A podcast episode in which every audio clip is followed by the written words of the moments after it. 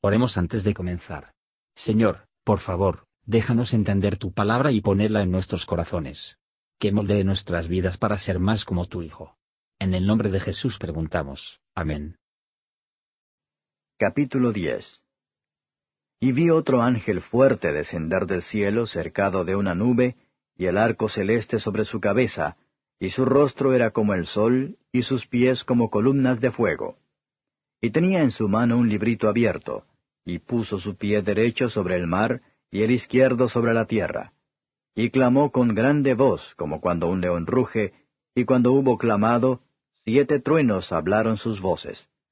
Y cuando los siete truenos hubieron hablado sus voces, yo iba a escribir, y oí una voz del cielo que me decía, Sella las cosas que los siete truenos han hablado, y no las escribas. Y el ángel que vi estar sobre el mar y sobre la tierra, levantó su mano al cielo, y juró por el que vive para siempre jamás, que ha criado el cielo y las cosas que están en él, y la tierra y las cosas que están en ella, y el mar y las cosas que están en él, que el tiempo no será más. Pero en los días de la voz del séptimo ángel, cuando él comenzare a tocar la trompeta, el misterio de Dios será consumado, como él lo anunció a sus siervos los profetas.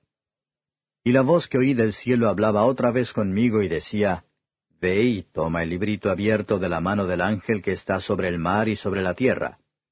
Y fui al ángel diciéndole que me diese el librito, y él me dijo, Toma y trágalo. Y él te hará amargar tu vientre, pero en tu boca será dulce como la miel. Y tomé el librito de la mano del ángel y lo devoré, y era dulce en mi boca como la miel. Y cuando lo hube devorado, fue amargo mi vientre. Y él me dice, Necesario es que otra vez profetices a muchos pueblos y gentes y lenguas y reyes. Comentario de Mateo Henry Apocalipsis capítulo 10. Versos 1 a 7. El apóstol vio otra representación.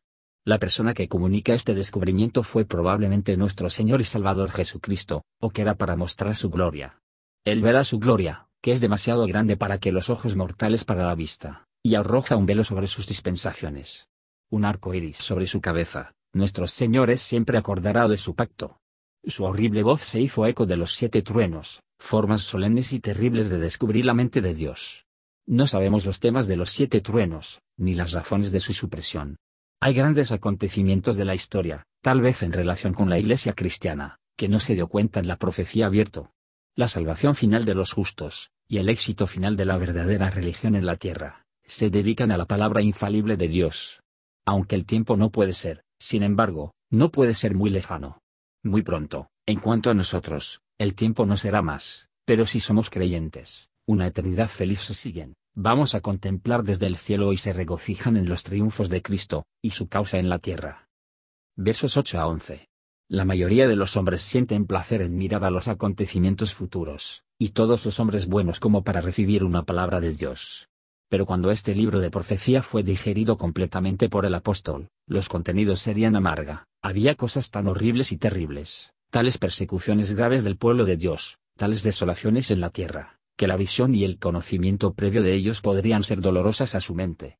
Tratemos de ser enseñados por Cristo, y obedecer sus órdenes, diariamente la meditación de su palabra, que puede nutrir nuestras almas, y luego declarar que de acuerdo a nuestras varias estaciones, la dulzura de esas contemplaciones a menudo se mezcla con amargura, mientras comparamos las escrituras con el estado del mundo y la iglesia, o incluso con la de nuestros propios corazones. Gracias por escuchar y si te gustó esto, suscríbete y considera darle me gusta a mi página de Facebook y únete a mi grupo Jesús Answers Prayer.